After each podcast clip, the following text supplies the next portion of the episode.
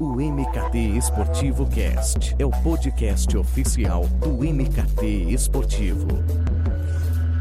Nós somos do Clube Atlético Mineiro. Jogamos com muita raça e amor. O MKT Esportivo Cast está no ar. Eu sou Eduardo Esteves, do mktesportivo.com. E olha, eu sinto que esse episódio vai render recorde de audiência. Eu tô, eu tô sentindo, eu tô tendo essa sensação a partir de um termômetro que eu tenho nas redes sociais do MKT, porque vamos abordar tudo, ou pelo menos quase tudo, sobre um estádio que está mexendo com o sonho, com o brilho, com a expectativa de uma torcida em especial, que é a do Atlético Mineiro. Então, ouvintes, hoje vamos falar sobre a Arena MRV, a futura casa do atleticano e da atleticana.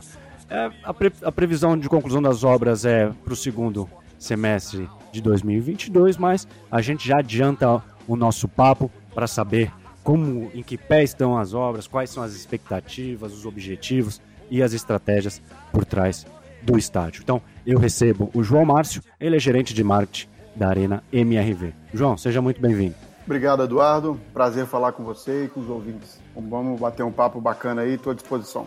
Pô, João, eu queria começar o nosso papo com uma pergunta que talvez não seja tanto para o atleticano, né, que está pô, por dentro de absolutamente tudo sobre o estádio, mas para os ouvintes de uma maneira geral, que é saber em que pé estão as obras do estádio, como é que ele foi viabilizado, se existiu aí algum benchmarking na Europa, nos Estados Unidos, enfim, conta um pouco para a gente dessa história recente do estádio nesse nosso começo. É, o estádio ele teve como origem um episódio que não é muito bem lembrado pela torcida do Atlético, que foi a participação no Mundial no Marrocos.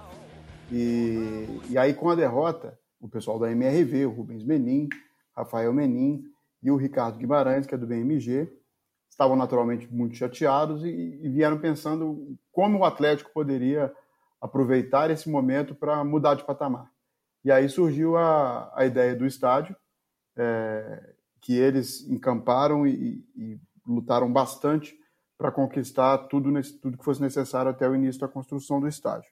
Então, é, desde a, localização e, e compra do terreno onde o estádio está sendo construído, até a aprovação no Conselho Deliberativo do clube, é, e inclusive a aprovação no Conselho também da venda de metade de um shopping center que pertence ao Atlético, para que com esse recurso fosse dado início à, à construção do estádio. Então, é, respondendo um pouco dessa sua pergunta, é, a gente tem aí a, a, primeira parte da receita foi fundamental para dar o pontapé inicial de 250 milhões de reais provenientes da venda de 50% do shopping. O restante está sendo é, conquistado a duras penas. É, a gente fez aí a venda de cadeiras cativas e de camarotes, que, que nos conseguiram desde já 100 milhões de reais, mas a gente precisa de mais alguns 100 milhões de reais aí para conseguir ter, o, ter o, o, o total necessário para terminar o estádio. Mas as, as coisas estão indo super bem, mesmo nesse momento de pandemia. Né, um ano de pandemia, o estádio começou a ser construído em abril do ano passado, exatamente no momento da pandemia, mas as coisas estão acontecendo super bem, muito também em função não só de um trabalho super profissional, mas como você disse, essa, esse engajamento da, que a torcida do Atlético tem, isso ajuda demais a gente a conquistar os recursos necessários. Ah, João, é, é assustador, claro, no, no bom sentido, né, o engajamento do torcedor em relação ao estádio. Caramba, todo o conteúdo que eu divulgo sobre a Arena é um, é um alcance, é um engajamento.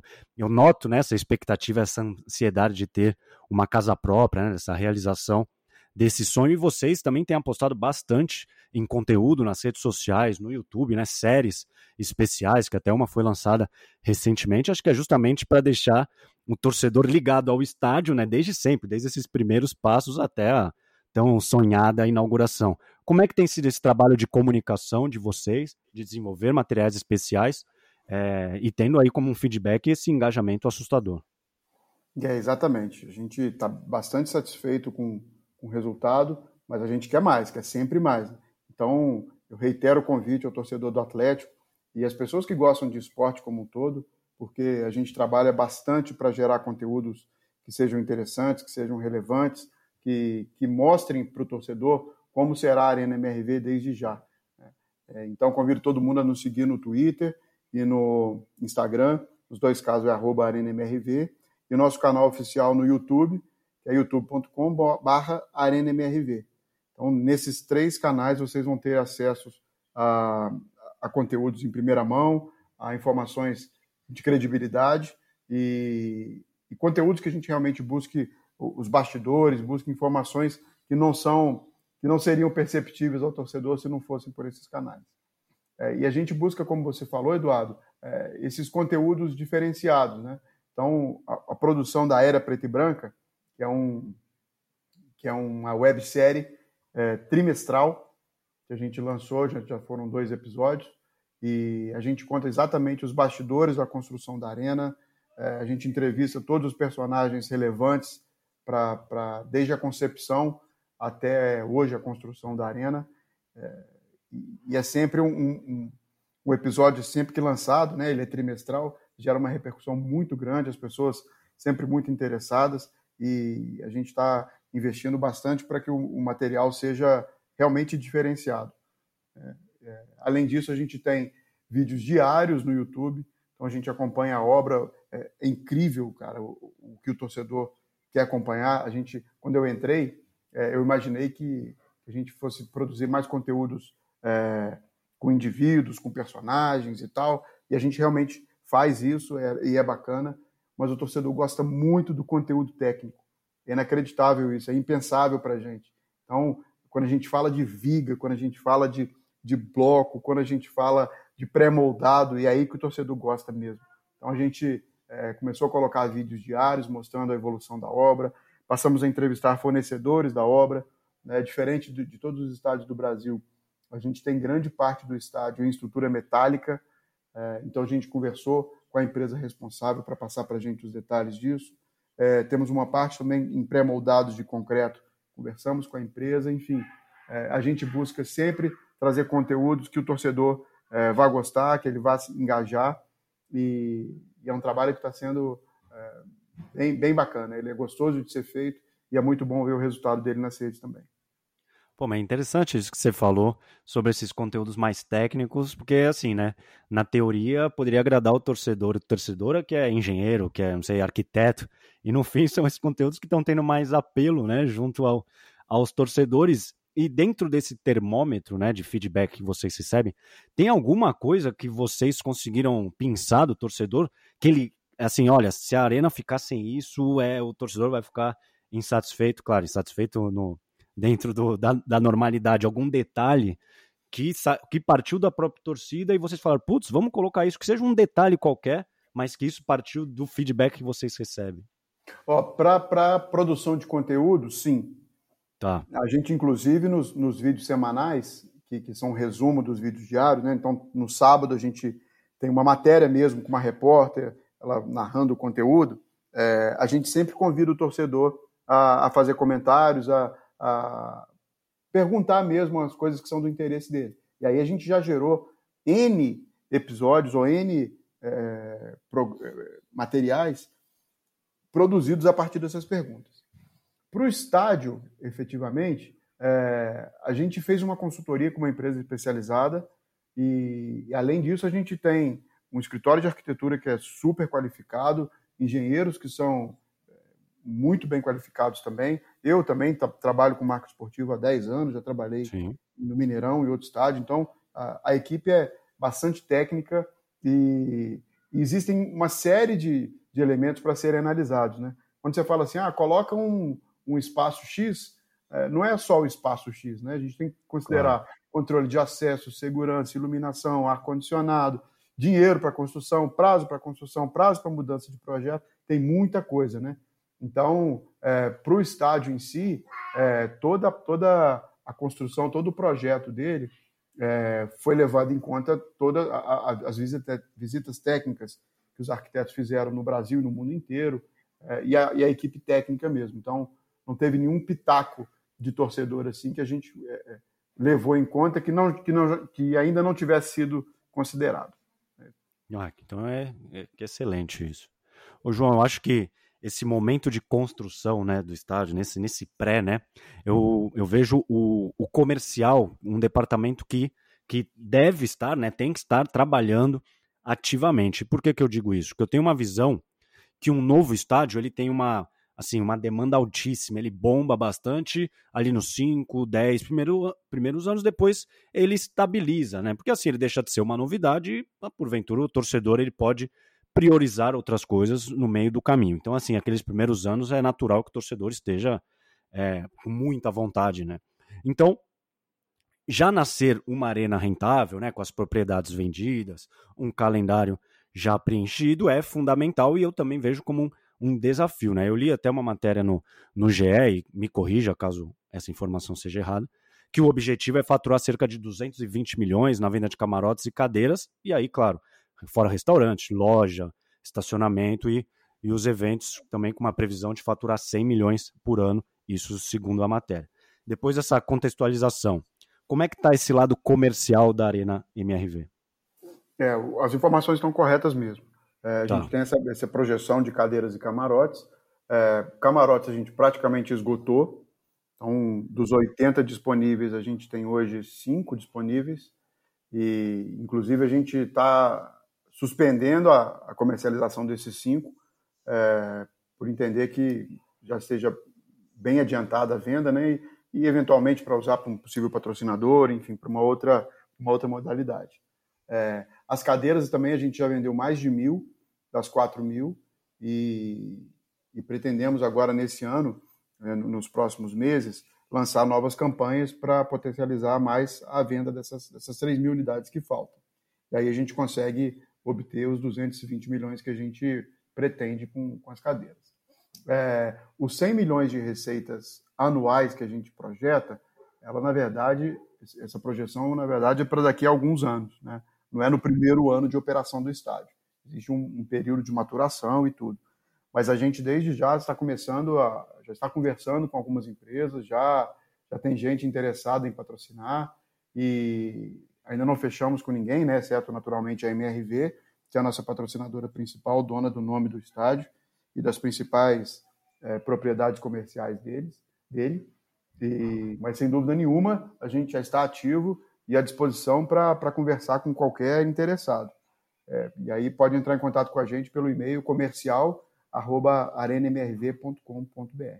E aí vai, é, é para tudo, né? Para patrocínio, para exclusividade de produto, já conversar pra, sobre eventos.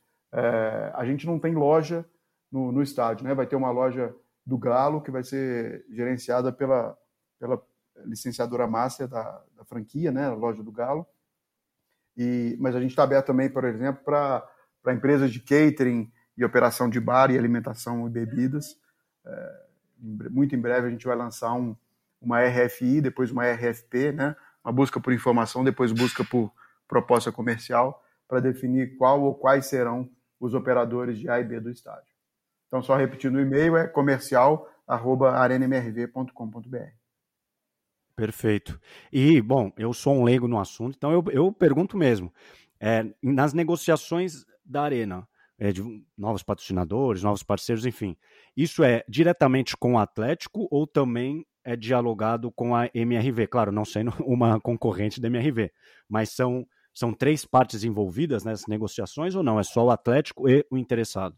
Não, na verdade, a Arena MRV, a MRV, muita gente confunde isso, é normal. A MRV é uma patrocinadora do estádio. Ela é detentora do naming rights. Não é, não é a MRV que constrói o estádio, não é a MRV que faz a gestão do estádio, ela, ela é uma patrocinadora. Aí existe, naturalmente, uma relação muito próxima, porque o Rubens Menin e o Rafael Menin que são da MRV. É, eles fazem parte do conselho que toma as decisões da arena, e então existe essa, essa confusão natural, mas a, a negociação comercial é feita diretamente com a Arena MRV, porque é uma gestão própria. A gente é uma arena do Galo, é, a gente está sempre conversando, a gente está sempre muito próximo do clube, mas hoje a gestão ela é separada, ela é uma SPE, né, uma sociedade de propósito específico, construída para que tenha é, autonomia para tomar as decisões do estádio.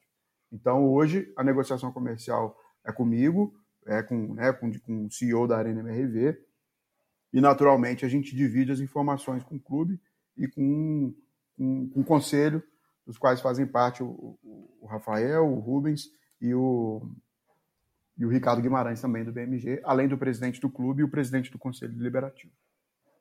Tá, perfeito, entendido. Porque o, e também saiu recentemente sobre a, a, dívida do Atlético, que é bem elevada, e é, é praticamente automático o torcedor apostar muito no estádio para diminuir isso, falando, dizendo que é 100% será do receita do clube, então o estádio vai ser aí um, também um importante vetor para amenizar esse cenário. É isso? É, eu mesmo tenho essa dúvida, pois, no fim, sempre que se constrói um estádio, né, paira aquela dúvida de quanto será o ganho, com, com quem fica, quanto fica para o clube, enfim, quanto fica com determinada parte movida. É, a dívida do clube, o estádio vai ter uma participação fundamental para amenizá-la? É, sem dúvida. O, tá. o estádio, diferente de todos os outros modelos que a gente tem aí, todos não, né, mas uma boa parte conhecida, a Arena MRV é um estádio do Galo. Então, todas as receitas obtidas pela Arena, seja com venda de camarote, seja com venda de. O camarote, na verdade, não, porque a gente está destinando para a construção do estádio, né? mas venda de vaga de estacionamento, é, venda eventual de patrocínio durante a operação do estádio, tudo que acontecer depois de que o estádio estiver pronto, pertence ao clube. Então, quando a gente alugar o estádio para ter um grande show, a locação ela vai para o vai pro clube. E, e, diferente de alguns outros estádios, se esse show for num dia de um jogo importante que o Atlético quiser fazer uso da arena para jogar, não tem nenhuma discussão. Não tem assim, ah, vai jogar em outro estádio porque eu quero fazer o show aqui. Não. Prioridade é do clube. Prioridade total do clube. Se o clube, não, pode, quero fazer o jogo, não tem problema nenhum perder essa receita do evento, a gente faz o jogo. Tá, ah, perfeito. Então, acho que está bem explicado porque é algo que eu vejo no Twitter, principalmente, que até saiu essa matéria de dívida foi recente, então muitos torcedores falaram, não, tranquilo, em 2022 vem a Arena, aí vai tudo, as contas vão vão normalizando, vão entrando nos eixos, então, pô, gostei, até agradeço você ter explicado, porque é importante para o torcedor saber isso. E, João, outra, existe uma preocupação de que os novos estádios e arenas, eles acabem por elitizar o público, sempre tem esse debate quando se fala em em um novo estádio. Então, o torcedor mais humilde, ele não conseguir frequentar o estádio, pois o ingresso fica mais caro, ou os benefícios podem estar atrelados ao sócio torcedor, que aí ele também não consegue pagar, então, consequentemente, ele não vai no estádio, isso acaba é, impactando esse ecossistema de consumo. Então, como é que vocês estão planejando que esse, esse sonho né, de todo atleticano, que é ter um estádio, seja algo democrático, seja acessível e, não sei, não busque impactar somente aquela aquele torcedor ou, torcedora de um alto poder aquisitivo? Olha, Eduardo, é, a, a, gestão de ingressos ou a precificação dos ingressos, ela vai, é uma decisão do clube. Então, o que a Arena MRV hoje tem autonomia para fazer, é, e, e, já o fez, é estabelecer o, os preços das cadeiras cativas. E a lógica da precificação foi super simples. A gente precisa de mais de 200 milhões para construir o estádio. É, quanto que a gente pode quanto que a gente pode obter de receita com essas cadeiras e com os camarotes, é, sendo um preço que a gente considera viável para o torcedor pagar. E aí se che... foram feitos vários modelos, vários exercícios, e se chegou num modelo de uso da cadeira por 15 anos. Então, o torcedor que faz a compra tanto do camarote quanto da cadeira, ele vai poder usufruir de todos os jogos oficiais do Galo por 15 anos. E aí o, valor por ano e o valor por ingresso ele fica bastante acessível. Mas, naturalmente, a gente está falando de um valor é, de cadeiras que varia de 30,980 e 40,980, que não é um valor muito baixo. Né? O cara precisa ter esse valor na mão, é, ele pode parcelar em, em até 20 vezes sem juros, ele pode parcelar em 30 vezes com um pouquinho de juros, ou ele pode financiar isso em 36, 48 e 60 vezes pelo BMG. É, mas essa, essa é uma decisão nossa. Lá para frente, como o clube vai utilizar, como ele vai precificar, se vai ser mais caro ou mais barato, é uma decisão deles. Mas desde já, a minha recomendação para o torcedor do Atlético é de que, se possível, adquira a cadeira cativa, porque ele vai ter esse acesso garantido por 15 anos, e aí não vai disputar por, por ingresso de final, ele vai ter prioridade para os shows, enfim, tem uma série de benefícios, inclusive que ele pode aproveitar desde já. É, e quem não puder comprar cadeira, que seja sócio, GNV. Porque, sem dúvida nenhuma, o sócio ele garante uma receita e uma, e uma previsibilidade de receita para o clube que fazem com que a gestão seja mais facilitada. E, e, o clube consiga saber o quanto que ele vai poder investir ou não, e pode trazer um grande jogador, pode fazer, é, saber o tamanho do passo que ele vai poder dar. E aí, naturalmente, é, como uma, uma prestação de serviço ou um benefício para o torcedor que investe no clube mensalmente, esse torcedor vai ter, vai ter prioridade na compra dos ingressos, sem dúvida nenhuma. Isso é uma, é uma lógica é, normal para todos os clubes do Brasil e do mundo. Né? Então, o caminho para o torcedor que, que queira ter presença garantida no, no, na Arena MRV no futuro é, primeiro, comprando a cadeira cativa e, segundo, tornando sócio torcedor. Isso é, isso é pulo de 10. Sim, é. Até porque o, clube trabalha né, com um planejamento financeiro muito mais muito mais concreto, né? A partir do momento que tem um sócio, que ele fique por, por longos meses, e isso, naturalmente, acho que acaba beneficiando o detentor de cadeira, né? Nessa novidade de ter um estádio e também quem já está no, no galo na veia, né, que já investe no clube há algum tempo, mesmo antes de não ter estádio. Então, acho que eu concordo 100% com você que acabar beneficiando o ex-torcedor é um caminho natural e eu já acredito que, por conta de outros né, exemplos, até no futebol brasileiro, eu acredito que aquele, vamos colocar entre aspas, torcedor comum, ele já espere que isso ocorra com a nova arena, né? Exato, sem dúvida nenhuma. Acho que é, é, é super natural. E a gente tem outros casos é, é, interessantes de, de estádio próprio, né, ou, ou, de quando um clube tem uma associação muito forte com o estádio, é, é imediato, o imediato crescimento da base de, de sócio-torcedor. Né. Eu trabalhei no, no Mineirão é, durante o período de reforma para o estádio, e aí quando foi feita a assinatura de contrato com, com o Cruzeiro, para que ele mandasse os jogos lá, o programa de sócio deles, que tinha, se não me engano, 12 mil pessoas, passou de 60 mil. Né. Caramba. Por quê? porque o torcedor tinha certeza absoluta de que teria lugar no estádio. Então, a gente tá, vai dar o mesmo passo aqui para o Atlético, porém com um grande diferencial que o estádio é próprio, né? que o estádio é dele, é do Atlético. Então, todas as ativações vão ser do Galo, é, todas as cores do estádio vão ser do Galo e todas as receitas obtidas no estádio vão ser do Galo. Né? Então, o torcedor pode ter um sentimento de, de pertencimento real. Né? Isso, é, isso é muito bacana. Então, a gente está bastante esperançoso de que o estádio possa proporcionar benefícios diretos e indiretos para o Atlético e para o torcedor também.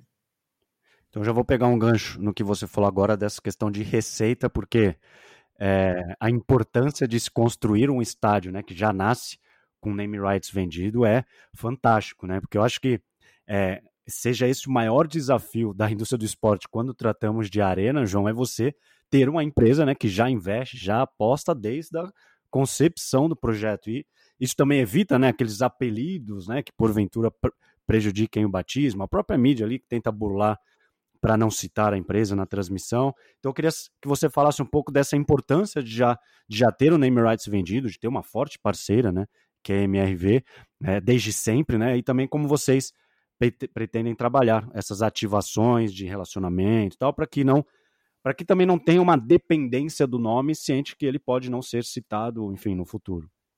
É, exatamente o que você falou. É, você já nascer, já ter o projeto nascendo com o name rights vendido, ele é super benéfico para o projeto e, naturalmente, também para o patrocinador, né? porque em nenhum momento surgiu um apelido para o estádio. Então, desde, desde o nascedouro, ele é Arena MRV. Então, isso, isso facilita bastante para o patrocinador tenha o retorno dele. E isso vale também para as outras propriedades que a gente tem. Então, a gente tem interesse de vender é, sector rights, né? então, dentro do estádio, a gente ter setores com nomes de empresas, é, enfim, outras propriedades que temos. E, e quem tiver interessado em se associar a gente desde o início, estamos super abertos, super interessados com esse projeto. É, e, cara, a, NMR, a, a MRV é incrível. Né?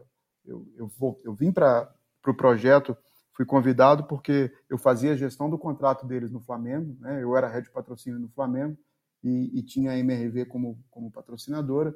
Então a, a gestão com eles foi, foi super tranquila, foi muito profissional E o que eles fazem com, com marketing esportivo ou com patrocínio esportivo é, é muito bacana mesmo.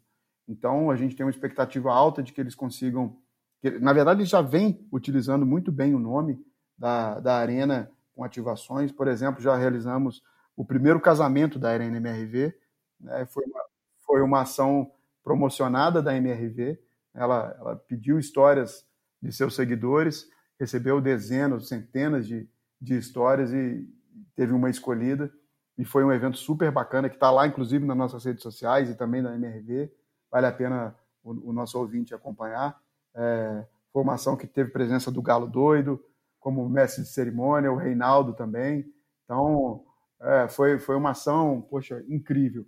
E eles fizeram também uso agora da, do da nossa obra para fazer um vídeo comemorativo dos 113 anos do Atlético. É, enfim, eles sabem muito bem é, utilizar todos os, os, os, benefícios, todos os atributos de um patrocínio e, e a gente tem certeza de que isso vai ser muito significativo para as estratégias de marketing da MRV nesses próximos anos. Que demais. Pô, João, eu vou abrir um adendo para que você fale um pouco dos profissionais que estão envolvidos, porque você acabou de falar foi head do Flamengo de patrocínio, trabalhou no Mineirão. Então é legal também que o torcedor e a torcedora elas tenham essa visão da arena nos bastidores, né? Dos executivos, da, dos profissionais que estão envolvidos, que tem aí um know-how, que tem uma expertise, que eles estão é, bem é, suportados ali, né? Que, que tem profissionais super capacitados, super experientes à frente da arena. Eu queria que você falasse como é que está esse corpo aí de profissionais. A nossa equipe ainda é bem enxuta, né? A gente tem no projeto mais ou menos 15 pessoas.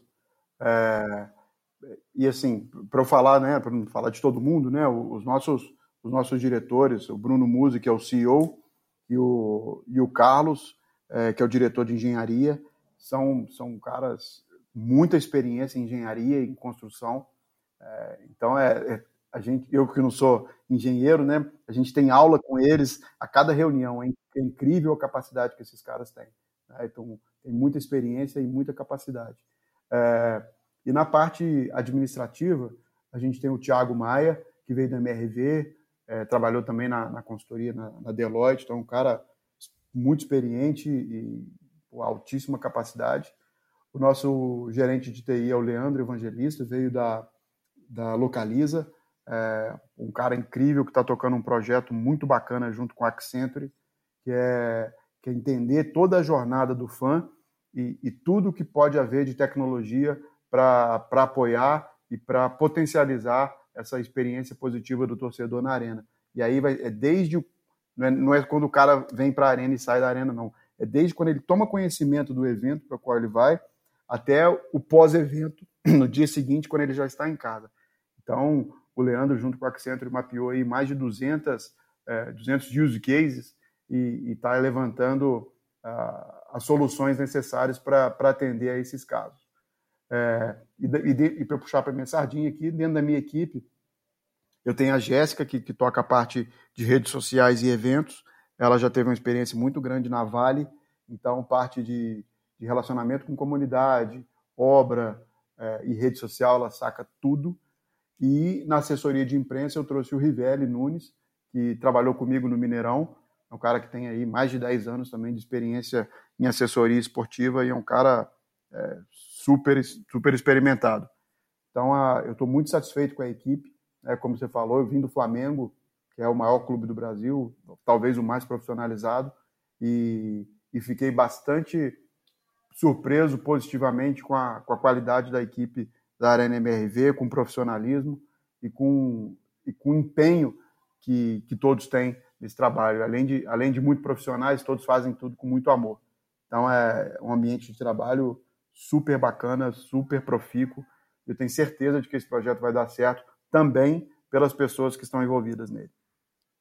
Pô, que demais, time peso pesado. Porque eu gosto de, de perguntar sobre isso, porque a gente, no fim, a gente às vezes acaba caindo, o grande público, né, nesse, no discurso de que, ah, mas no Brasil esporte amador, porque é, consegue se é, vaga por indicação, e é, é, um mercado limitado, e no fim, às vezes, não conhece quem está por trás desses grandes projetos e que são profissionais super competentes. Então você vê uma arena pegando profissionais de outros setores para trazer, né? pro, pro ambiente esportivo, porque de fato uma arena não é só esporte, né? Olha quantos outros setores da sociedade acabam impactando e ver como a Arena MRV está com um time muito pesado, num bom estilo muito forte, eu acho que o torcedor também pode ter essa, essa tranquilidade, porque até eu divulguei até no MKT Esportivo recentemente uma parceria que a, que, o, que a Arena fechou com a Century, né, que é ali que em prol da melhor experiência tecnológica é, da América Latina, e novamente isso passa também pelo time que vocês estão formando, mas eu também imagino que é, isso impacte em questões como segurança, como conforto, é, a experiência de match day, de entretenimento, ações customizadas e do, do uso mesmo de tecnologia de ponta, é, com foco sempre na experiência, né, nessa palavra tão valiosa. De que maneira, João, o torcedor será impactado com essa parceria, é, partindo da premissa que ela, que ela vai focar no fã dentro do no torcedor, dentro do estádio? É, a, o objetivo final dessa, desse, dessa parceria é transformar a arena na arena mais tecnológica do Brasil. É, e isso significa que a gente não vai ter tecnologia por si. Né? O nosso objetivo é que ela sirva ao torcedor, que ela gere experiências mais positivas para o torcedor. E, e, claro que a gente não vai conseguir é, ter uma arena super tecnológica no dia 1.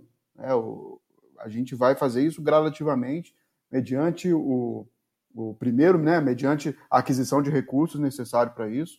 Segundo, mediante o avanço da tecnologia. E terceiro, o uso da arena. Então, o Leandro e a turma da Accenture dividiram é, essas etapas de evolução em algumas ondas. E, e, no primeiro momento, a ideia é a gente ter alguns desses, desses benefícios que vão tornar a arena tecnológica e o uso dela o, o melhor possível para o torcedor. Eu posso citar aqui como exemplo Wi-Fi. É, a nossa ideia é, é, ter a maior cobertura de Wi-Fi dentro do estádio, um Wi-Fi de, de alta densidade, é, de forma que o torcedor não perca a conectividade durante os jogos super cheios, né, que é o que normalmente acontece em todos os estádios do Brasil. É, né, que o, o jogo está lotado, você não consegue nem fazer ligação, nem consegue usar, acessar redes sociais ou pedir um, um, um carro por aplicativo. Então a ideia é que com esse Wi-Fi de alta densidade, todos consigam se permanecer conectados e, e utilizando todos os benefícios que a gente vai ter dentro da arena também. Ah, legal isso, porque eu ia até perguntar sobre essa parte é, de Wi-Fi, como você citou, para que o torcedor né, possa ser beneficiado por isso. É, porque assim, a gente vê tantas iniciativas pô, no, no, esporte americano, por exemplo, nas arenas do ginásio, que o torcedor ele abre um aplicativo, ele recebe alimentação ali no assento dele, ou ele participa de uma ação nas redes sociais direto do estádio, ele aponta pô, o celular ali para o campo, para a quadra, ele tem acesso a, a, estatísticas, e se nos Estados Unidos isso já né, é há algum tempo explorado, os clubes da Bundesliga, mais recentemente, também têm explorado bastante 5G com a Amazon, com a Vodafone, enfim. Acho que isso é uma tendência irreversível já hoje, né? Imagine daqui a um ano, a um ano e meio, quando o estádio estiver pronto. Então é legal ver essa preocupação de vocês já desde já, porque eu acho que é uma exigência do torcedor que vê cada vez mais ações do tipo lá fora e fala: caramba, imagina quando né, eu tiver a minha casa, eu tiver meu estádio, será que vai ser possível fazer isso? É verdade. Mas é, é muito caro, sabe, Eduardo? A gente Sim. tem uma expectativa, mas o estádio tem 178 mil metros quadrados de área construída. Então, e, de concreto e estrutura metálica. Você ter é, ondas, eu nem sei a parte técnica, tá? Mas eu sei que você ter você, você mora numa casa e às vezes não pega a internet num, num quarto mais distante de onde está o roteador, né? imagina numa área de, de 178 mil metros quadrados. Né? Então é, é preciso ter access points espalhado no, no estádio inteiro, a, a, internet tem que ser super potente, enfim, é uma, é uma estrutura que é, que é bastante complexa. Por isso que a gente está tá focando né, a tendência de que o, o foco principal seja, nesse momento, gerar Wi-Fi de, de alta densidade, para no segundo momento a gente ter outras atrações, outras, outros benefícios tecnológicos para o fã. É que acaba né, sempre existindo nessa cobrança, né, que o estádio seja ali de uma vez por todas um lugar de entretenimento de fato, com interação por meio do celular, conteúdo que vá além daqueles 90 minutos, ainda que, claro, o carro-chefe do, do estádio é a partida do, do Atlético, no caso.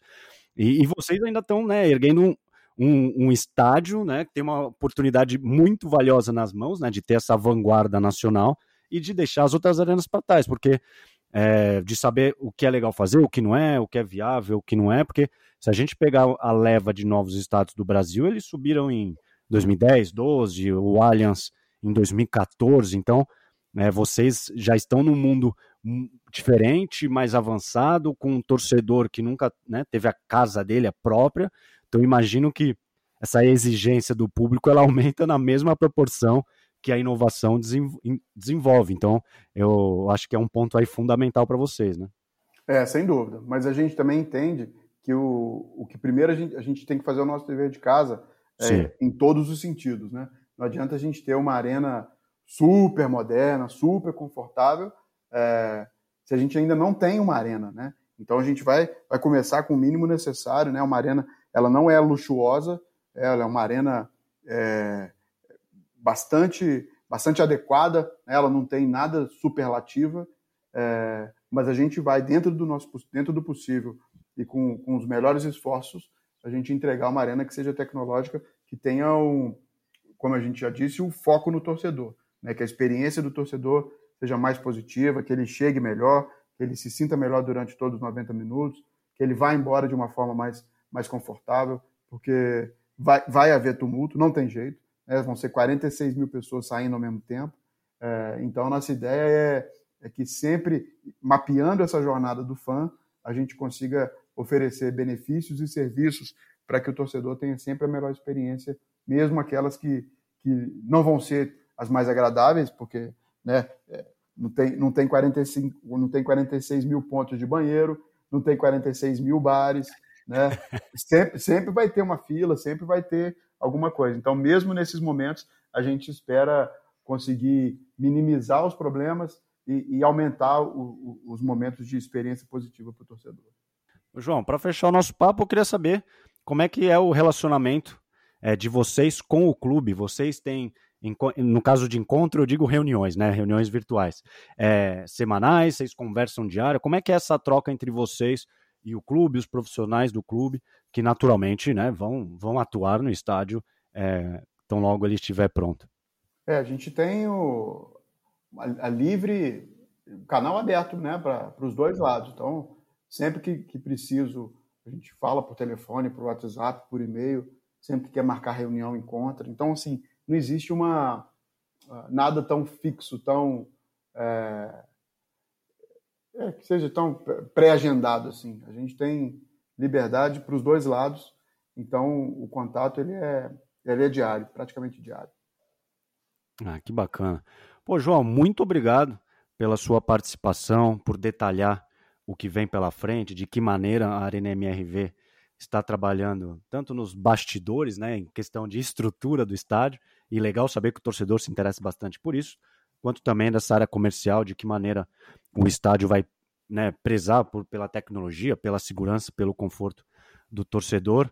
Eu espero recebê-lo mais adiante, quando o estádio for inaugurado, e aí você me, a gente faz um balanço de como é que foi todo esse período. Mas o espaço é seu para o último recado, para o torcedor atleticano, atleticano, enfim.